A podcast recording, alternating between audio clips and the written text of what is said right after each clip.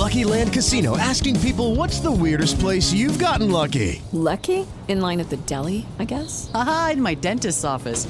More than once, actually. Do I have to say? Yes, you do. In the car before my kids' PTA meeting. Really? Yes. Excuse me, what's the weirdest place you've gotten lucky? I never win and tell. Well, there you have it. You can get lucky anywhere playing at LuckyLandSlots.com. Play for free right now. Are you feeling lucky? No purchase necessary. Void where prohibited by law. 18 plus. Terms and conditions apply. See website for details. EGF Cast. Em qualquer hora e lugar, os principais temas jurídicos, debates e acontecimentos do TJMG você fica sabendo por aqui, no podcast da Escola Judicial Desembargador Edésio Fernandes. Você também pode nos acompanhar por nossas redes sociais, site, plataformas de áudio e em nosso canal no YouTube. Sejam bem-vindos ao EGF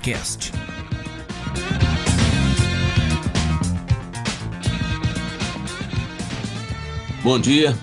Temos início a mais uma sessão do programa Reflexões e Debates, a sua 25ª sessão, com uma palestra da professora doutora Edilene Lobo, que nos honra novamente, falando agora sobre um tema palpitante e atualíssimo, urna eletrônica versus voto impresso, democracia, tecnologia e legitimidade do resultado eleitoral. A professora Edilene Lobo tem como debatedor, nesta oportunidade, o doutor Adilon Claver de Rezende, que nos honra novamente, membro do TRE de Minas Gerais. Eu vou fazer uma ligeira exposição do excelente currículo da professora Edilene Lobo. Mestre em Direito Administrativo pela Universidade Federal de Minas Gerais, doutora em Direito Processual Civil pela Pontifícia Universidade Católica de Minas Gerais, especialista em processo penal pela Universidade Castilha-La Mancha de Toledo, na Espanha, e pós-doutora pela Faculdade de Direito de Vitória. Professora do programa de mestrado e doutorado em proteção de direitos fundamentais da Universidade de Itaúna e de Direito Eleitoral e Processo Civil na mesma universidade, professora convidada da pós-graduação da PUC Minas, onde leciona processo eleitoral. Membro da Comissão de Liberdade de Expressão da OABMG, membro fundador do Observatório Mundo em Rede, Ciber Leviatã, membro da Academia Brasileira de Direito Eleitoral e Político, autora de livros e artigos jurídicos e uma das maiores advogadas eleitoralistas do Brasil. Quando passar a palavra ao doutor Adilon Claver de Rezende, lerei o seu currículo. Tem a palavra para nossa satisfação a professora Edilene Lobo, a quem antecipo os nossos agradecimentos. Estou nesta oportunidade representando o segundo presidente, segundo vice-presidente do tribunal, desembargador Tiago Pinto, que é o superintendente da Escola Judicial, Edésio Fernandes. Com a palavra, professora Edilene. Muitíssimo obrigada a todas e todos, professor, desembargador, meu sempre orientador, José Marcos Rodrigues, doutor Adilon, colegas, amigos, amigas, servidores, servidoras. Nós hoje inauguramos mais um debate tão importante sobre esse tema que, como disse o desembargador, palpitante, nos reúne nesse dia.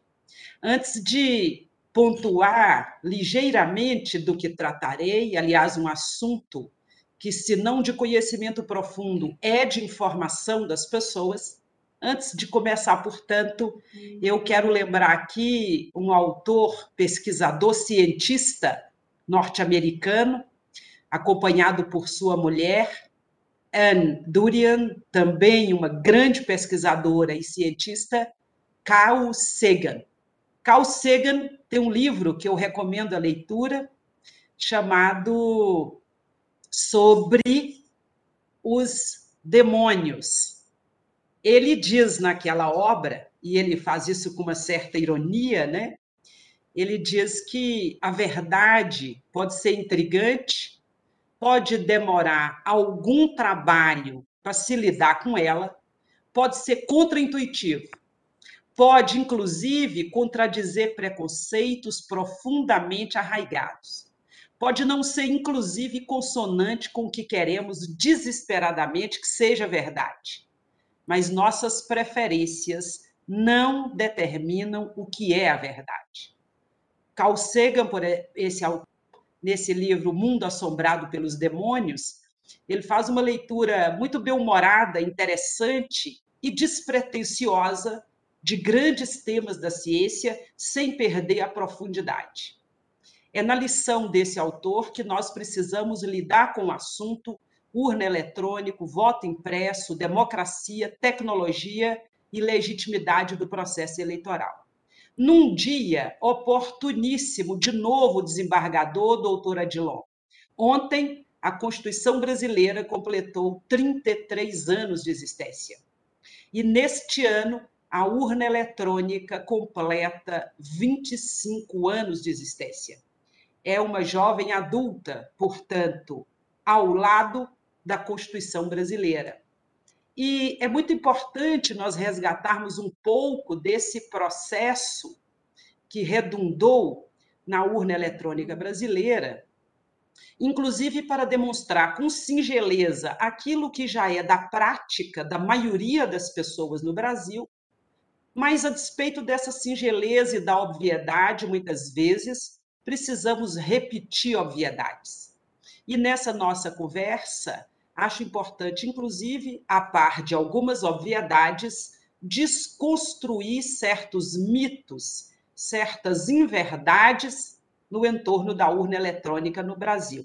E principalmente examinar essa questão que já me parece um tanto quanto superada nesse momento, acerca do voto impresso. Então, essa nossa conversa breve de hoje tem essa tem essa pretensão. Então, cumprimentando novamente a todas e todos, já na pessoa do doutor Adilon, cumprimentando essa pleiade de homens e mulheres que atuam com muita energia, disposição e dedicação na justiça eleitoral brasileira, buscando aqui fazer com que a democracia seja algo para além de uma palavra escrita num papel. Então, com essas palavras iniciais, eu saúdo a todas as pessoas, inclusive aquelas que proximamente ou remotamente nos acompanham nessa conversa de hoje. Eu então me referia à obra de Carl Sagan, O Mundo Assombrado pelos Demônios, e todas as vezes que eu leio essa obra, que eu volto àquelas considerações dele, eu vejo quão feliz é esse debate tranquilo, sem pós-verdades e sem pretensões de ter a verdade no bolso. E é por isso que colóquios, debates como esses que estamos aqui fazendo, como dizia o desembargador e professor José Marcos Vieira, nós todos num processo de ensinagem, enquanto se ensina, aprende, enquanto aprende, ensina, para falar mesmo, a ideia aqui é falar mesmo de legitimidade e democracia no nosso país tão carente, tão pobre e, ao mesmo tempo, tão rico. Eu vou explorar aqui um pouco dessa riqueza tecnológica, um pouco dessa riqueza científica, num país que é capaz, por exemplo, de exportar grandes máquinas voadoras, mas que ainda convive com 20 milhões de pessoas famintas que tem um grande universo de pessoas desempregadas e que ainda, com mais de 217 milhões de habitantes, ainda conta com pouquíssimas mulheres, elas, nós, que somos mais de 50% da população brasileira, mãe da outra metade, que conta conosco em apenas 15% das integrantes no Parlamento Nacional. Então, vejamos essa dualidade que essa imensa pátria mãe vive, que nós vivemos. Então, nosso compromisso aqui é falar de tecnologia e urna eletrônica, mas é também chamar atenção para a necessidade de virar a página das informações falsas sobre urnas eletrônicas e passar a tratar de um outro assunto a passar a tratar da necessidade de inclusão e visibilidade desses expoentes desse número gigante de pessoas ainda à margem. Então, professor, doutor, a ideia aqui é falarmos desse tema, mas com essa perspectiva de mirarmos o futuro para perguntar o que ele nos brindará nesse campo. Então, o desafio é, após essa nossa conversa, esse nosso debate, darmos um salto buscando agora tratar outros temas, sempre no entorno de democracia, legitimidade, tecnologia e processo eleitoral democrático. Pois bem, nós precisamos perguntar imediatamente o que é a urna eletrônica. Essa pergunta parece singela e óbvia, mas é importante fazê-la. E certamente todas e todos vão responder imediatamente que a urna, na verdade, é um pequeno computador com autonomia de energia que, com rapidez, segurança e facilidade, inclusive de transporte, é instalado em cada sessão eleitoral brasileira. E eu quero contar para vocês que nós temos 473 mil, pelo menos, a partir dos últimos números que conferi, de urnas eletrônicas instaladas em sessões eleitorais ou em via em vias de ser instaladas. Possivelmente em 2022 tenhamos um número ainda maior, mas nós temos quase 500 mil urnas eletrônicas conectadas às sessões eleitorais brasileiras em cidades das mais variadas, desde a capital de São Paulo até Serra da Saudade, Minas Gerais, o menor município, até Indatuba, no Amazonas, o menor município daquele estado tão longe de nós. Além de um contingente relativamente grande, cerca de 20%, de urnas eletrônicas para substituição, se eventualmente esse computador, que já tem 25 anos que está entre nós, ofereça alguma dificuldade de, de funcionamento. Então, notem, nós estamos falando de tecnologia num país continental e que vem dando mostras desde o início do uso da, urna eletrônica de que esse é um modelo seguro, de que esse é um modelo que segue sempre sendo desenvolvido e aperfeiçoado, e ele é produto, eu sempre insisto nisso, da inteligência brasileira. Mais que isso, a urna eletrônica não é só produto e criação de brasileiros e brasileiras, como é tecnologia de propriedade do Brasil. E logo adiante vou falar um pouco desse mito de que as urnas eletrônicas viriam de outros países e por essa razão poderiam ser manipuladas. Mas então, a primeira coisa a destacar é essa: a urna eletrônica é um pequeno computador utilizado nesses muitos rincões do Brasil temos mais de 5.500 municípios. Pensem, temos mais de 210 milhões de habitantes, 150 milhões praticamente de eleitores, e esse pequeno computador é utilizado nessa imensidão. Aliás, a nossa urna eletrônica vem sendo utilizada para observação em vários países pelo mundo. Há, inclusive, e aqui quer destacar também um outro mito a ser desconstruído, que há muitos países pelo mundo utilizando tecnologia e captação eletrônica do voto. Alguns em maior ou menor intensidade, mas nenhum como o Brasil. De fato, a urna eletrônica, com essa expansão, segurança e extensão utilizada no Brasil, é mesmo algo só nosso e que só se tem notícias neste país. E esses dados a que faz referência, aliás, faço questão de registrar, eles não são meus. Eu vou, ao final da conversa aqui, pontuar de onde os extraí, mas já vou adiantando que o IDEA, que é o Instituto Internacional de Acompanhamento e Certificação de Autenticidade dos Processos Eleitorais pelo Mundo, inclusive tem uma página em português, quem quiser ir lá acessar os dados. O IDEA é esse instituto internacional que me permite trazer essas informações bem sintéticas aqui para nossa conversa de hoje. Pois bem, a urna eletrônica, então, é esse pequeno computador. E como funciona? É a segunda pergunta. também temos a resposta. Certamente que todas e todos aqui presentes que nos acompanham já foram a uma sessão eleitoral ou já viram uma urna eletrônica. Esse pequeno computador tem um teclado. Nesse teclado, os eleitores e eleitoras se dirigem às suas respectivas sessões eleitorais.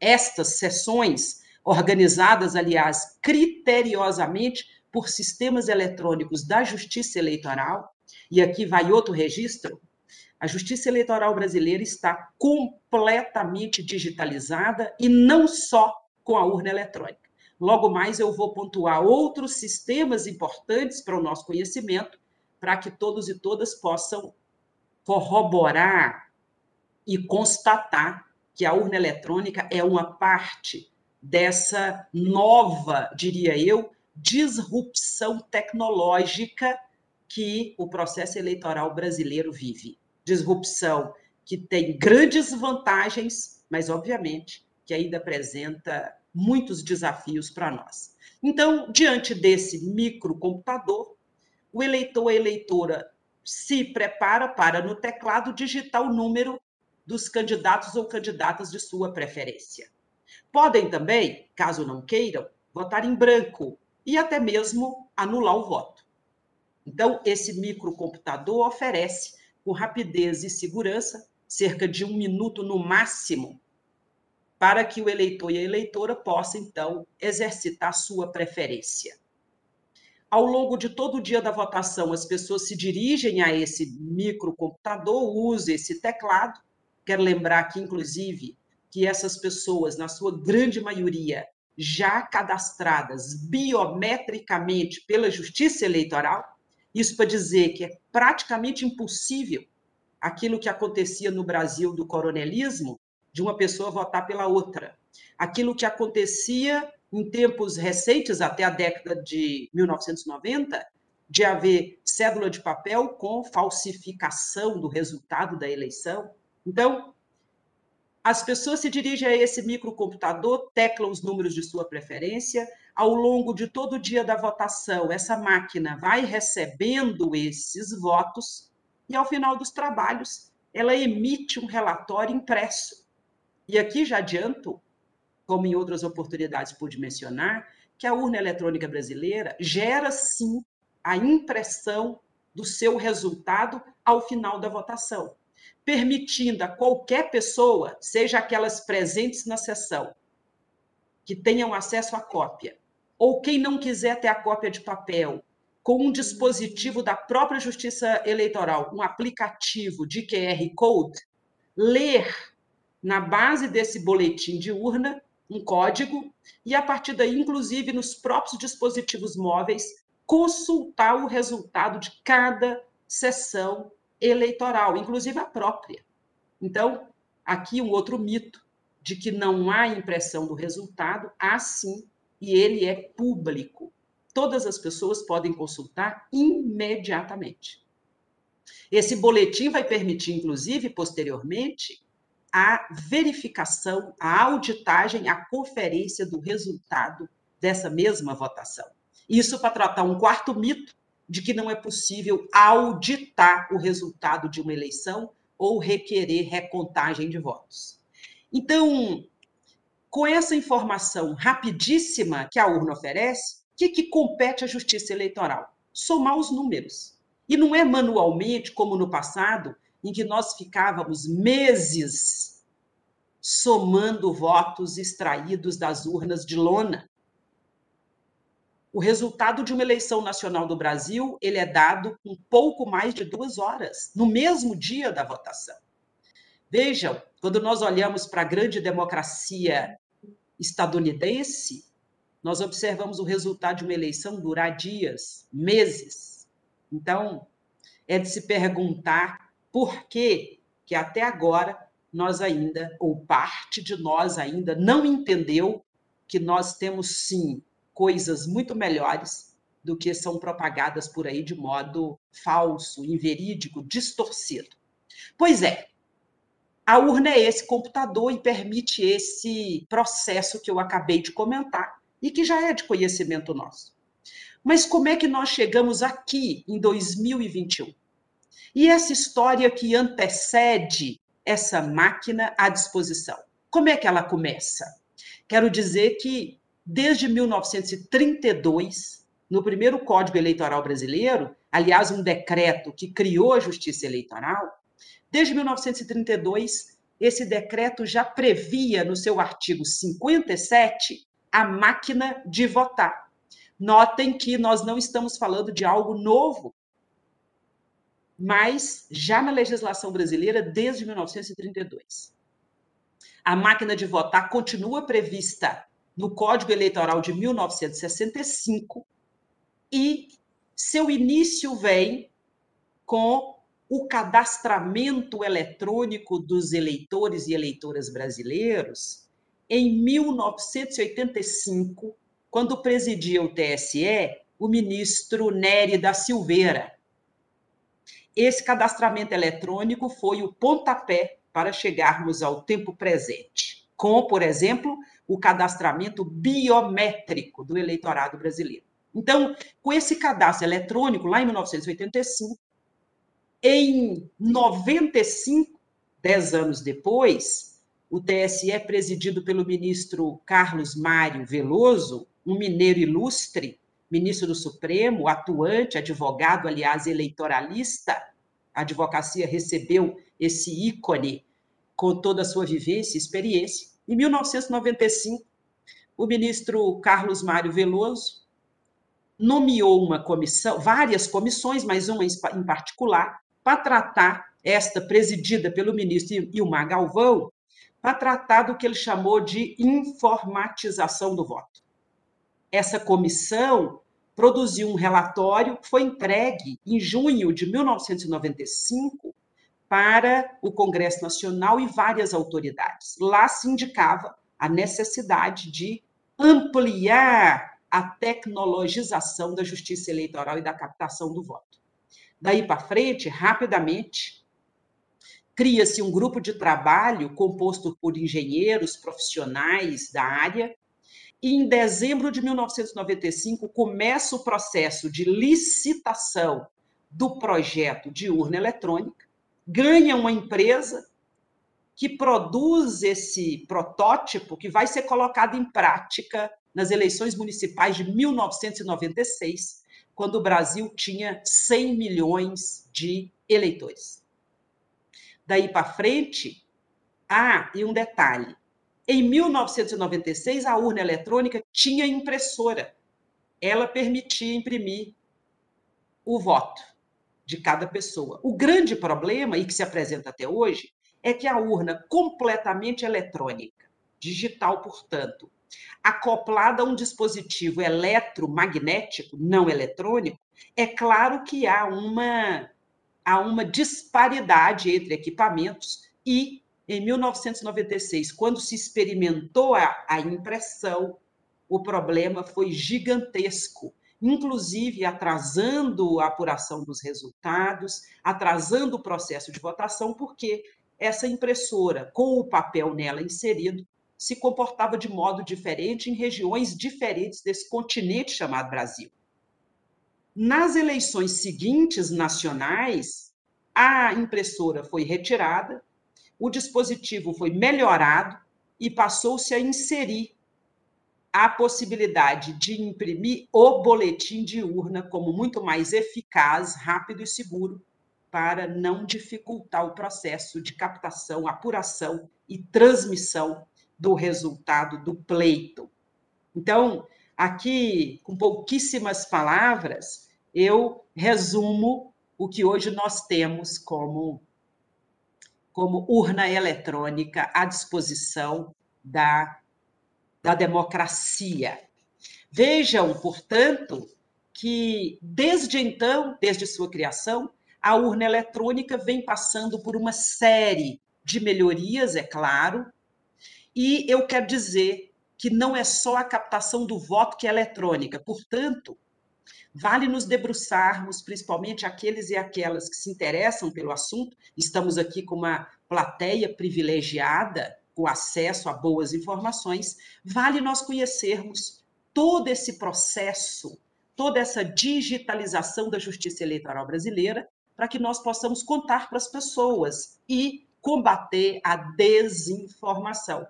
Porque a desinformação nesse campo atinge a legitimidade do processo eleitoral.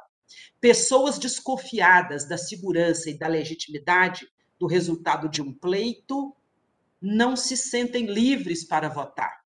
Sem liberdade de votação, o sistema democrático não sobrevive.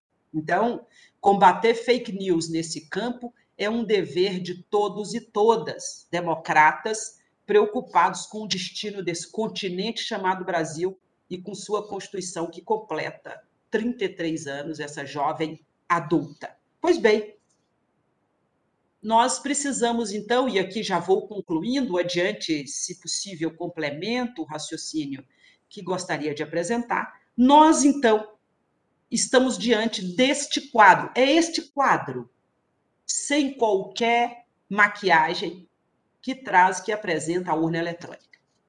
Esses dados, como eu disse, eu extraio dessa instituição, da página da Justiça Eleitoral, tse.jus.br, na internet, também apurei um discurso do ministro, um artigo do ministro Carlos Mário da Silva Veloso, no Estado de São Paulo, jornal, em janeiro de 2021, deste ano, em que ele conta essa história que eu acabei de sintetizar aqui, e também num livro do Giuseppe Giannino, quem se interessar por conhecê-lo, chama O Quinto Ninja. Esse cidadão integrou essa equipe de engenheiros que acabaram produzindo o primeiro protótipo modelo de urna eletrônica. Então, com esse resumo muito brevíssimo, eu preciso destacar aqui e oferecer registro para desmontar esses mitos que foram construídos de modo, me parece, maldoso, objetivando bagunçar, desestabilizar o processo eleitoral brasileiro e desviar nossa atenção dos problemas reais que temos que enfrentar. No início da minha conversa aqui, eu dizia que Superada a página do voto impresso e constatada a segurança da urna, nós precisamos nos dedicar a outros problemas que a democracia eleitoral brasileira enfrenta. Então, o primeiro mito a ser derrubado: a urna eletrônica não é de propriedade de empresas ou de países estrangeiros. A tecnologia é brasileira e os seus direitos são do povo brasileiro. O projeto, a patente é nacional. Outro mito a ser desconstruído: a urna eletrônica não pode ser invadida por meio de dispositivos maldosos e computadores remotos, porque ela não está conectada a nenhuma rede de internet ou a nenhum outro dispositivo durante o período em que ela se encontra captando votos, registrando votos e emitindo resultado. Uhum. Quarta questão importante: esse resultado da votação, ele é assinado por dispositivos da própria urna, que lá dentro embaralha esses dados para proteger o sigilo do voto e dela é extraído por uma espécie de pendrive criptografado, um dispositivo pequeno, mas muito seguro, que logo depois é levado à rede interna da Justiça Eleitoral. Só pode ser aberto esse pendrive em dispositivos da própria Justiça Eleitoral assinado e acompanhado pelos seus técnicos, esse pendrive inserido na rede interna do TSE permite reunir, somar-se a outros tantos, de outros tantos lugares, para chegar ao resultado final. A urna eletrônica, ela tem um log, que é, diria eu aqui, o seu cérebro. Esse log pode ser auditado e conferido, aqui derrubando o quinto mito, de que não é possível conferir ao tempo justo e adequado que sucede no interior da urna. A auditagem dos logs oportuniza essa possibilidade. Não é possível, como eu dizia, a instalação de hardwares ou softwares maliciosos na urna eletrônica brasileira. E, além disso, ela tem mais de 30 barreiras digitais a serem superadas que são testadas frequentemente, inclusive em audiências públicas. Aliás, nessa semana, já deflagrando o processo eleitoral de 2022, o TSE colocou todas as urnas e seus sistemas eletrônicos sob teste, teste público, antecipando, inclusive, em seis meses, para dizer para as pessoas e quem quer que compareça para a aferição que os testes são públicos, qualquer um e qualquer uma pode ir lá conferir. E, claro, quem não teme deve agir, como dizia Norberto Bobbio, em público. O poder tem que ser exercido em público. E o TSE mostra isso. O seu dever para com a coletividade brasileira está muito claro nessa abertura para conferir e acompanhar esse processo eletrônico de captação e proclamação do resultado. Outro aspecto importante que derruba um mito persistente. A identificação biométrica do eleitor da eleitora impede que qualquer pessoa fraude esse resultado. Então, com a leitura biométrica acoplado a esses sistemas que eu acabei de mencionar da justiça eleitoral, seguramente cada pessoa que utilizar bem e adequadamente a urna eletrônica terá o seu voto lançado e contado numa eleição, seja nacional, seja estadual, seja municipal. É possível a recontagem de votos captados pela urna eletrônica, por meio do chamado Registro Digital do Voto, RDV. É uma espécie de tabela que contém os dados digitados na urna e que são armazenados também de forma aleatória para evitar a quebra do sigilo. Todas as ações cronológicas são registradas na urna eletrônica e podem ser conferidas. Outro mito a ser derrubado de que não seria possível verificar o que sucede ao longo da votação. Muito bem, eu trago aqui então essas pequenas considerações para dizer que a urna eletrônica é segura, tecnologia, legitimidade do pleito e democracia. São co-irmãs e afirmar essa segurança do processo digital brasileiro é fundamental para dizer que é importante comparecer às urnas eletrônicas, é importante, antes disso, se envolver no processo político, exercitar preferências e livremente dizer o que quer para a gestão da sua cidade, do seu estado e do país. Eu fico por aqui, falei muito, né? Entusiasmada, já me sentindo em casa. Eu fico por aqui esperando aí então poder complementar e eventualmente acrescentar algo a essa inteligência maravilhosa do doutor Adilon, do desembargador José Marcos e agora do doutor Murilo Silvio de Abreu, a quem tenho alegria de cumprimentar e ver nessa nossa sessão. Muitíssimo obrigada.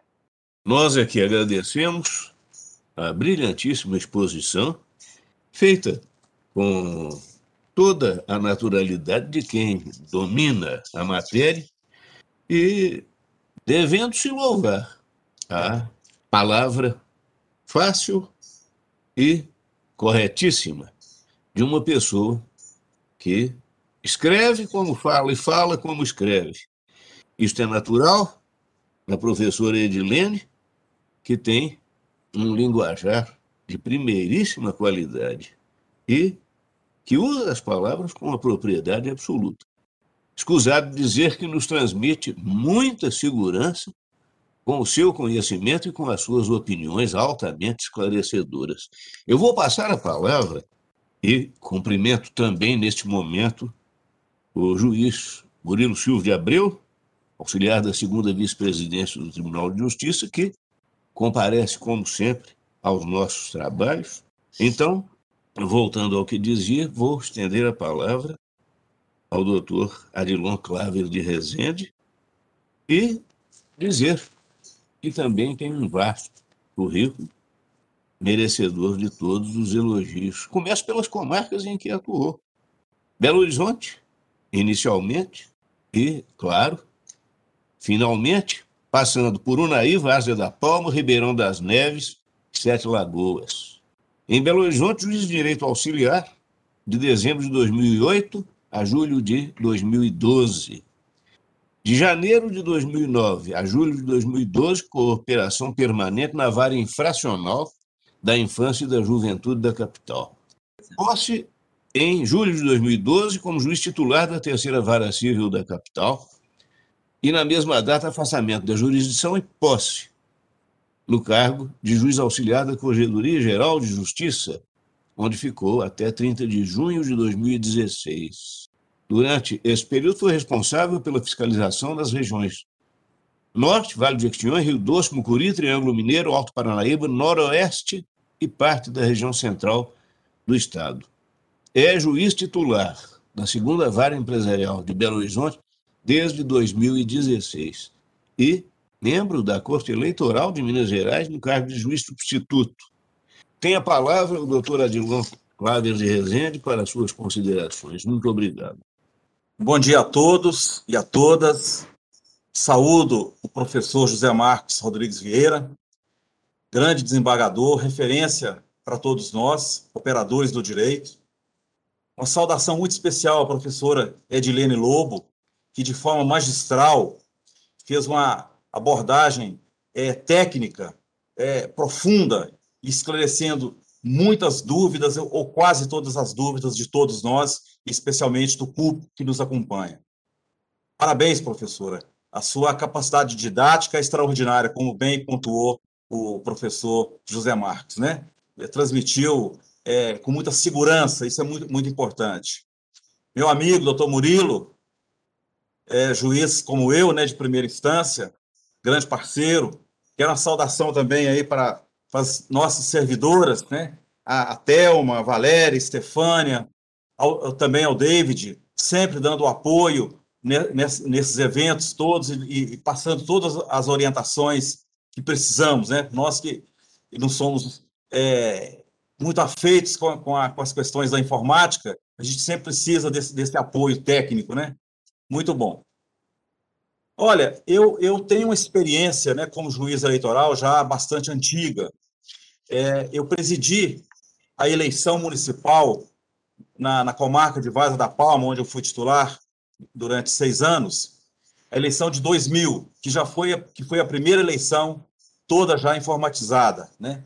E naquele momento era um, um, havia um entusiasmo assim, extraordinário, muito grande com a urna eletrônica, e não esses questionamentos que é, ao longo do tempo venha se acumulando e, e desagou né, nesse ano aí em situações difíceis de, de enfrentamento, colocando em dúvida a própria justiça eleitoral, mas que as respostas vieram a tempo e modo e, e tudo superado. Mas eu tenho uma, uma recordação muito, muito é, viva e, e, e, importante, valorosa dessa eleição de 2000 em Vaza da Palma.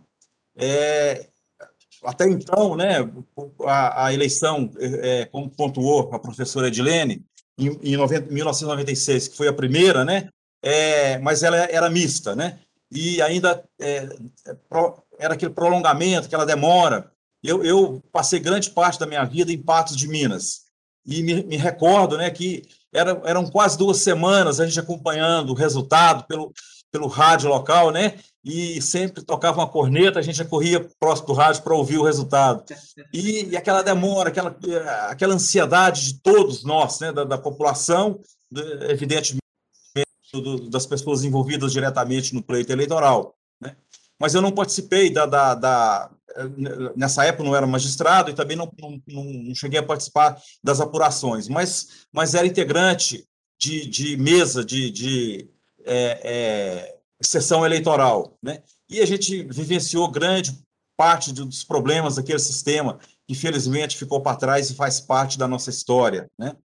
É, em 2002 eu também presidi a eleição é, na comarca de Vaz da Palma, já foi eleição geral, né? É, e também já com muito é, é resultado positivo, com a experiência se consolidando.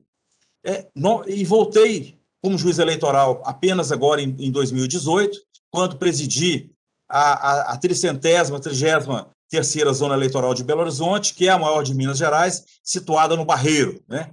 É, e já é, enfrentando toda essa polêmica, toda essa situação né, é, em redes sociais e questionamentos, né, e a coisa se avolumando, mas foi uma eleição também muito exitosa e, no final, é, tudo correu muito bem.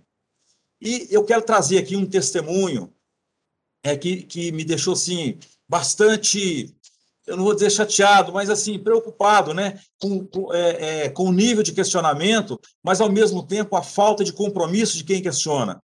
é, existe né, uma, uma, uma sessão pública para o, o, a, a, o carregamento das urnas com as mídias eletrônicas e a lacração. E, nesse, e nessa, é, é você dedica um dia todo para fazer esse trabalho. E essa sessão, ela é pública, amplamente divulgada, e lá são escolhidas é, é, algumas é, é urnas eletrônicas e se, de forma aleatória, isso é importante deixar claro para quem não conhece o processo eleitoral, e é inserida uma outra mídia, com, você forma ali no momento candidaturas e começa a lançar os votos. ou seja, não escolhe previamente uma urna. E é feito esse, esse, é, essa verificação, esse teste, é, que, é, que eu acho fundamental que as pessoas acompanhassem. Mas, muito bem, eu não recordo exatamente a data, mas foi um, um, acho que uns dois meses antes da, da, da, do pleito eleitoral que aconteceu essa sessão, e ela ocorre lá aqui em Belo Horizonte, lá naquele prédio que todos conhecem do TRE, na saída da 040, o prédio gigante onde ficam armazenadas as urnas. Bom, eu saí de casa cedo para participar e preocupado. Falei, bom, porque é, é, fervilhavam né, as discussões é, a, a, sobre a segurança das urnas, né? É, eu fui preocupado. Falei, bom, vou chegar lá, vou encontrar imprensa, encontrar representantes de partido, é, é, de sociedades, de, de organismos da sociedade civil que acompanham, que questionam. Vai estar um, um, desculpa a expressão, um furduço lá. Eu fui com o espírito preparado. E, para minha surpresa, não tinha absolutamente ninguém. Então, assim, é muito fácil, né? Num teclado, é, você digitar e falar e tal, mas não acompanhar, né? Isso foi uma decepção muito grande para mim, a ausência de alguém fiscalizando, porque teria visto lá os testes que fizemos, a, a e isso é, é, é, é uma solenidade que, que ela ocorre aí umas duas semanas, porque são, é, são muitas as zonas eleitorais, as sessões eleitorais, zonas eleitorais e sessões eleitorais de Belo Horizonte, portanto, é um processo demorado, e ninguém acompanhou. Pelo mesmo dia em que a tricentésima, trigésima terceira zona eleitoral foram lacradas as urnas. E sempre são é, é, faz de duas a três zonas eleitorais por dia. E ninguém apareceu. Foi, foi realmente uma decepção. É, a, a, gente sabe, é, é típico do ser humano, né? É não, não dar valor ao, que eu chamo de ordinário, aquilo que é o comum, que é o normal. Né? O, que, o, o que atrai a atenção humana é sempre extraordinário, é o diferente. Né?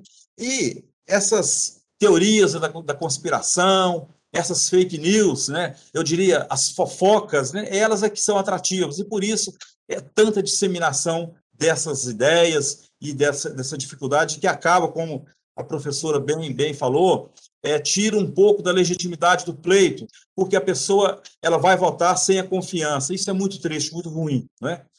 Mas, por outro lado, eu, eu quero também é, é, destacar que toda essa discussão ela, é, é ela sempre vem sendo, vem sendo é, atendida pela Justiça Eleitoral com mecanismos novos, com situações novas, como, por exemplo, a biometria, né, que praticamente hoje vai estar 100%, né, e que é um elemento grande de segurança. E, vai, e o, a próprio, a, a, a aprimoramento, o próprio aprimoramento do sistema, da, da, da mídia, é, é, da, dos programas que são utilizados, né, da plataforma que é utilizada, sempre, cada eleição, a, é, isso é aprofundado. E agora, por exemplo, acho que até baseado é aí nessa, é, é, com base até nessa discussão ampla e desnecessária que teve a respeito da segurança das urnas, é o, o, o TSE, como também destacou a professora, né, já me, me parece que na segunda-feira já abriu o código-fonte com um ano de antecedência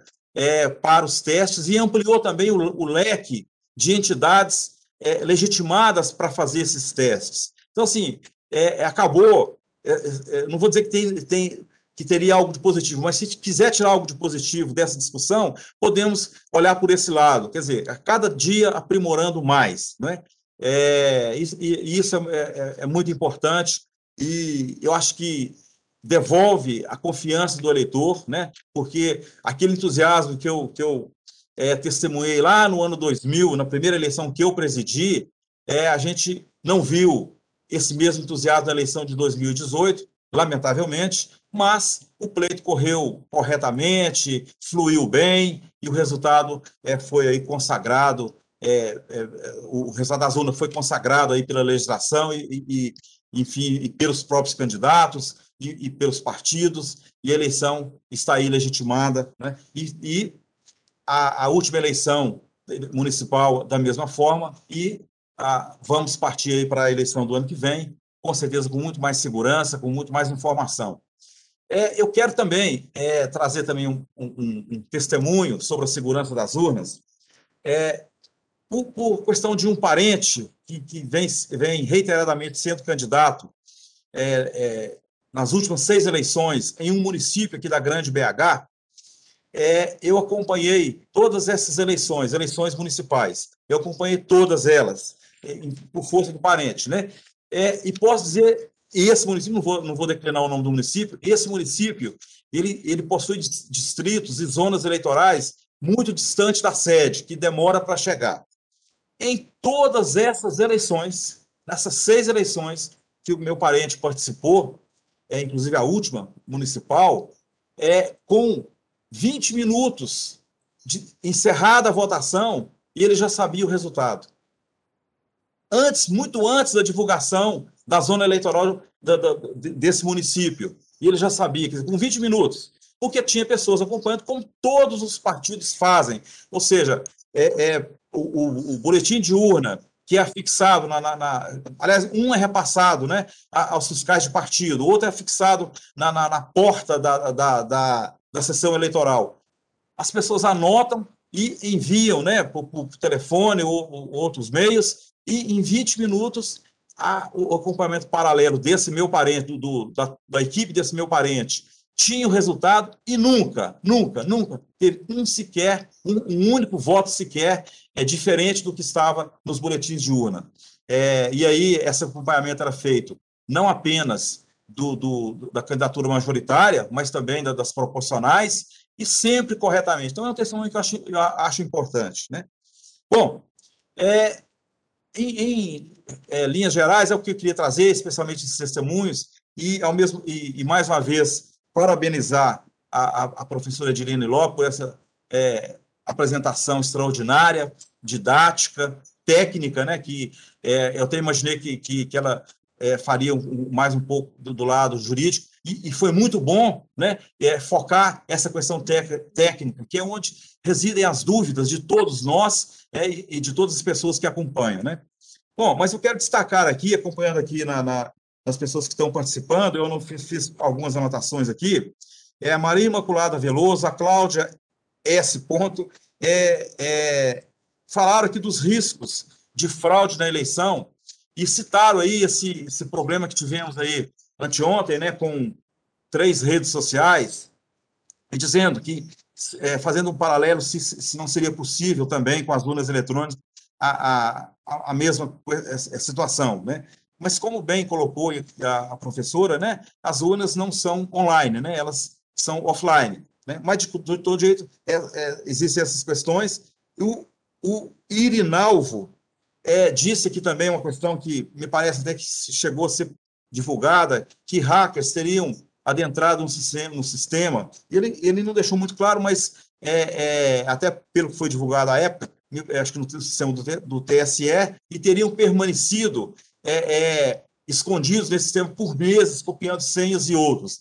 É, eu, eu, todas, todas essas questões elas foram é, é, equacionadas, respondidas pelo TSE a tempo e modo, mas são questões aí que eu gostaria que a professora, se pudesse, falar novamente.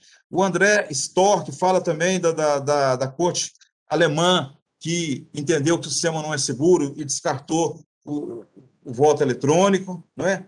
É, é mais ou menos isso. Eu, eu, eu gostaria aí que, a, que professora pudesse retornar, retornar ao tema, porque as, a, a, as participações aqui estão mais ou menos nesses temas. As pessoas sempre com o pé atrás, preocupadas. É, é, é com essa segurança e fazendo esse paralelo aí com outros sistemas é, de, de, de outras plataformas né, de, de informática e que, que são é, invadidas aí com, com frequência, é, e se o, o, nosso sistema não seria. Mas acho assim, ela até já respondeu isso de forma muito clara, mas eu deixaria com a professora aí para novamente abordar a questão, professora. Muito obrigada pelas perguntas, muito obrigada, doutora Dilon, inclusive pelo seu trabalho como juiz eleitoral. O povo brasileiro, mineiro, tem que lhe agradecer pelo desempenho de sua função.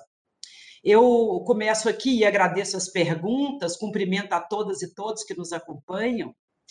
Eu começo aqui destacando o tema fake news, rapidamente.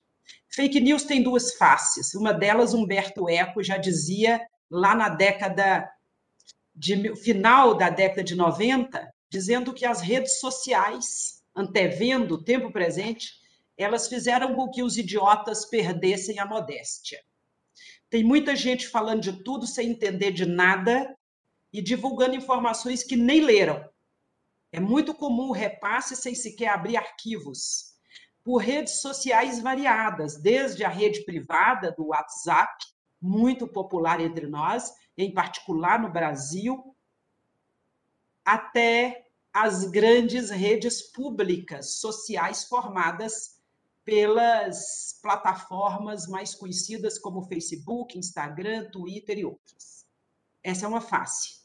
A outra face é do projeto que extrapola a realidade brasileira, do projeto mundial de apropriação do poder sem contrastação, esses são os profissionais que, lançando mentiras, querem se manter no poder, querem manter seus grupos políticos estabelecidos sem contestação.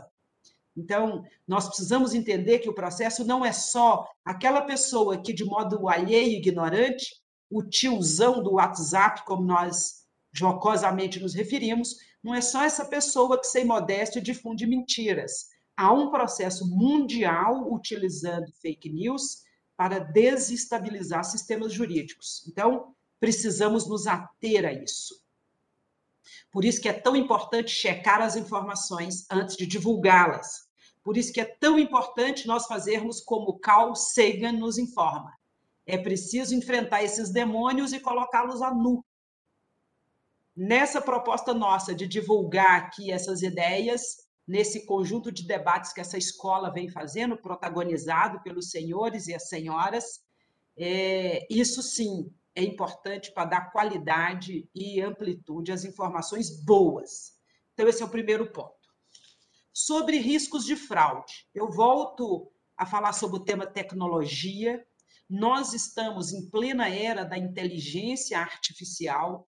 Nós já falamos aqui da chamada hibridização quase hibridização dos humanos e nós podemos estar muito próximos a um tempo em que falaremos de transhumanismos. Já temos notícias de neurônios produzidos em silicone que se comunicam com uma linguagem que quem permitiu a criação deles ainda não compreende. Para dizer que em algum tempo nós, nós podemos de fato nos depararmos com cérebros artificiais. Por enquanto, nós sabemos que há grandes cinco empresas tecnológicas, plataformas, as chamadas Five Techs, Big Five Techs, que dominam as principais redes sociais. E as pessoas que fizeram o primeiro registro falavam do WhatsApp, do Instagram e do Facebook, que passaram por um bug, né? É uma palavra, uma expressão é, que as pessoas utilizam para falar dessa pane nesses sistemas comunicacionais.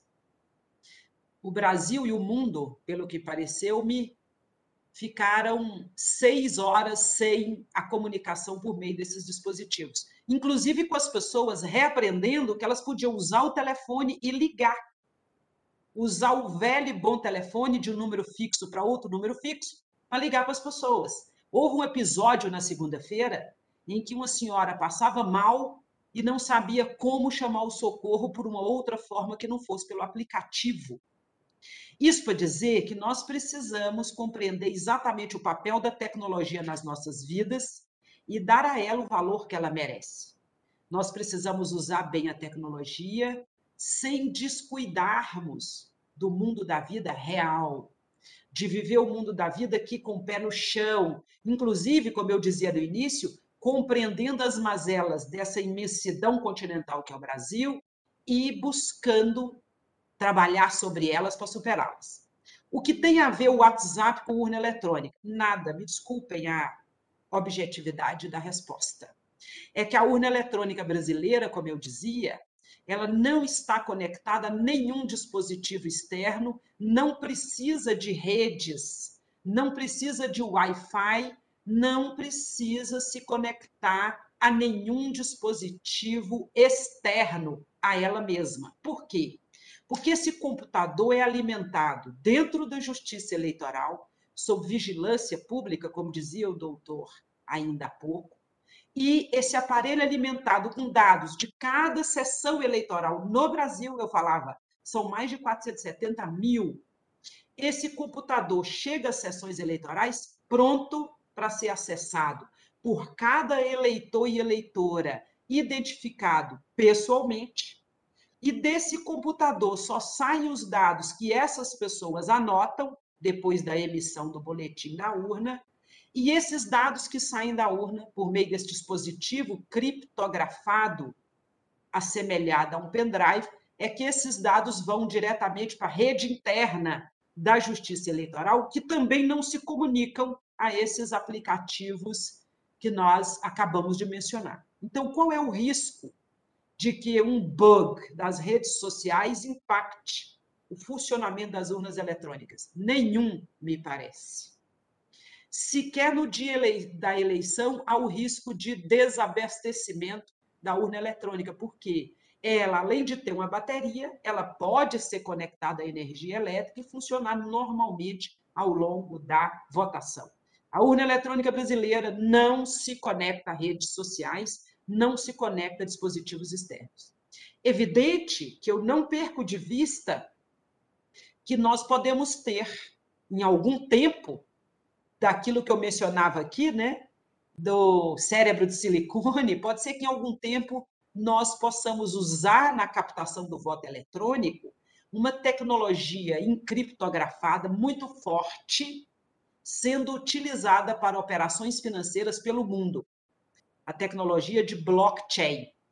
Essa tecnologia de blockchain, que permite transações virtuais, permite inclusive o funcionamento das moedas virtuais, das muitas existentes no planeta, uma delas chamadas de Bitcoin, pode ser que daqui a algum tempo, não sei quando, nós possamos votar confortavelmente das nossas casas usando dispositivos acoplados à nossa digital para poder permitir essa captação do voto. Isso pode acontecer em algum tempo? É bem possível. Nós já fazemos, todos e todas no Brasil, do mais pobre ao mais rico, nós já fazemos uso de parte dessa tecnologia quando usamos as instituições bancárias. Os aplicativos nos nossos aparelhos de celular, permitindo comprar, vender, pagar, receber, já é essa realidade. Pode ser que daqui a algum tempo, digo eu, nós tenhamos um outro modelo de gravação direta do voto. Por hora, é a urna nesse formato anotado. Qual é o problema dos hackers? E aqui nós precisamos também falar de uma realidade. Evidente que há inteligência construtiva e há inteligências destruidoras. Há pessoas, há grupos que querem se aproveitar para oferir vantagens econômicas, políticas, quaisquer. Há a figura dos hackers invadindo sistemas eletrônicos é, variados dos tribunais brasileiros, não só do STF o STJ, do TSE, vários. Mas, como nós também constatamos, os dispositivos de segurança e o acompanhamento dessas possibilidades têm feito com que o processo de votação em si não seja atingido. Nós não podemos negar a figura dos hackers, mas nós também não podemos nos assombrar ao meio-dia, com a luz do sol, como dizia Carl Sagan. Nós precisamos verificar como é que funciona a captação e o processamento eletrônico do voto e como é que funcionam outros dispositivos eletrônicos dos tribunais. O TSE pôde, inclusive, divulgar essas várias tentativas de acesso que não lograram sucesso em atingir o processo de votação, exatamente por causa dessas várias camadas digitais de segurança que a votação eletrônica brasileira permite. E por último, é, eu vejo o seguinte: claro que nós estamos todos os dias, homens e mulheres, assolados pela violência.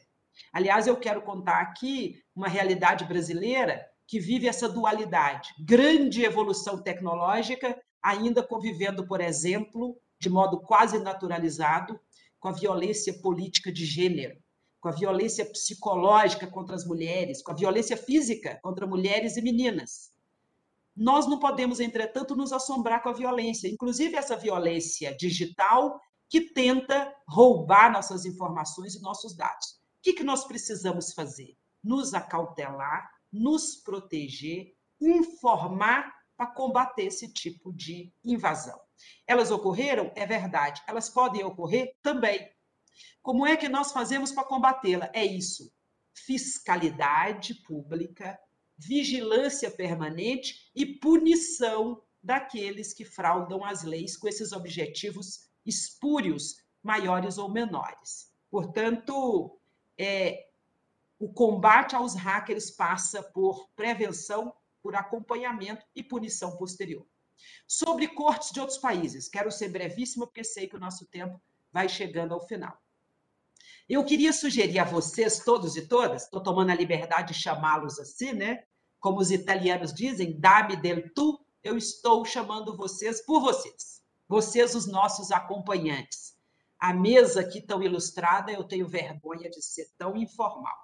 Mas eu queria convidar todos e todas que nos acompanham para consultar a página do IDEA, esse Instituto Internacional IDEA.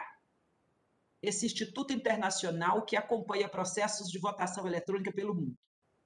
Ele registra que 16 países usam a gravação direta no aparelho de votação, na máquina de votar, como o Brasil.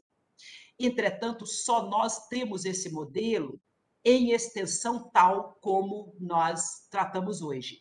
Isso também diz respeito ao formato do Estado brasileiro, que, embora federal, distribuído em esferas de poder político e legislativo, tem um centro condutor do processo eleitoral e da legislação nacional. Essa diferença básica, por exemplo, com a Alemanha, faz com que lá o processo de votação seja diferenciado. Por que, que a urna eletrônica lá não se aplica como no Brasil? Primeiro, a urna eletrônica brasileira não pode ser automaticamente exportada, como você vê de carne, leite e outros produtos dessa natureza. Segundo, porque o modelo alemão é diferente do nosso. Então, para ficar mais clara essa questão, vale ir à página do IDEA para que vocês possam conferir com mais detalhes. Nesse nosso pequeno trabalho escrito, revisado pelo nosso queridíssimo professor e desembargador José Marcos Rodrigues Vieira, eu aponto todos esses dados, inclusive explorando essa notícia aí que foi divulgada sobre a Alemanha criticar a urna eletrônica. E de crítica por crítica, os americanos do norte também criticam a urna muito embora em vários estados da Federação Americana haja o uso de urnas eletrônicas. Não é um uso disseminado por todo o país, também pelo formato e particularidades do modelo estadunidense. Mas é isso aqui, ligeiríssimas palavras. Muito obrigada. Fico feliz, novamente, de ouvir excelentes explicações mais uma vez, reforçando a segurança do nosso processo tecnológico de acolhimento da vontade do eleitorado. Professora Edilene, como sempre, muito brilhante, precisa ter uma informação que é bem verdade de ontem. Assistem à sua exposição 23 magistrados, 6 assessores, 10 assistentes de gabinete, 482 servidores, 16 estagiários, 28 integrantes de público externo e 11 colaboradores terceirizados, num total de 576 inscritos, repito, repito até ontem. E entrou hoje, por exemplo, a doutora Maria Celeste, que assiste à exposição. Eu agradeço imensamente a presença mais uma vez entre nós da doutora Edilene Lobo e do doutor Adilon Claver de Rezende, que também, como sempre, nos brinda com o seu conhecimento e a sua experiência. E quero, neste momento, transferir a palavra para o juiz doutor Murilo Silva Abreu, para que faça alguma consideração e também para que encerre os trabalhos, ele que representa a desembargadora Maria Ângela Meyer, superintendente adjunta da EGF. Muito obrigado, professora Edilene, muito obrigado, doutor Adilon Cláudio de Rezende. Muito obrigado, desembargador Zé Marcos. É, professora Edilene, é, é, um prazer enorme, incomensurável ouvi-la mais uma vez. É, eu fiquei satisfeito quando a senhora disse que fica à vontade ao palestrar aqui para nós na EGF, a senhora se sente de casa e saiba, professora Edilene, que isso é recíproco. Eu, inclusive, já estou querendo propor ao desembargador Zé Marcos, coordenador do Centro de Estudos, Ronaldo Cunha Campos, de nós assinarmos a carteira da senhora aqui pela Escola Judicial para termos a oportunidade de gozar aqui dos ensinamentos da senhora de forma ainda mais permanente, ainda mais constante conosco. É uma satisfação enorme, professora Edilene, a senhora hoje conseguiu se superar em relação àquela palestra anterior que a senhora fez para nós.